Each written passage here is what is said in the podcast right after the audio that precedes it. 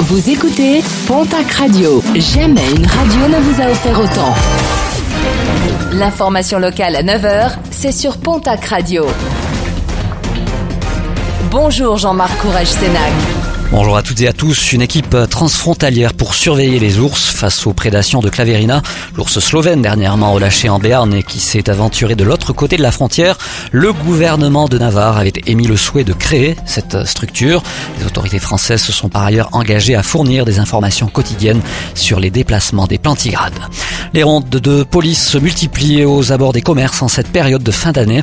Des commerces qui fonctionnent à un régime plus élevé avec les achats de Noël, ce qui peut aiguiser l'appétit des malfrats. Des rondes sont donc multipliées à des horaires stratégiques et aux abords des zones commerciales des centres-villes et de la périphérie. Une bonne nouvelle pour les stations de ski, même si des chutes de neige conséquentes et plus importantes sont toujours espérées sur les sommets.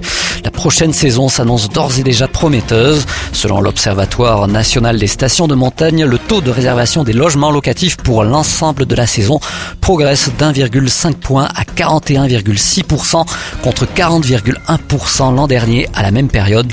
La semaine du jour de l'an est celle qui enregistre la plus forte hausse, plus 9 points en un an.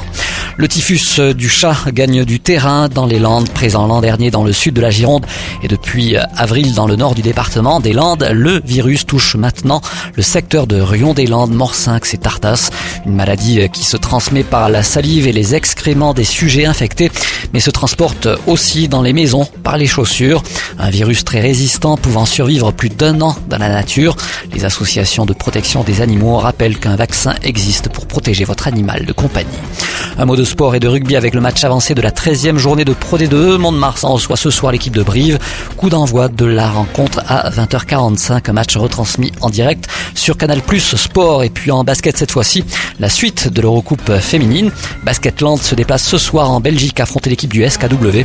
Premier rebond programmé à 20h30 au match aller Basketland l'avait emporté à domicile 80 à 48.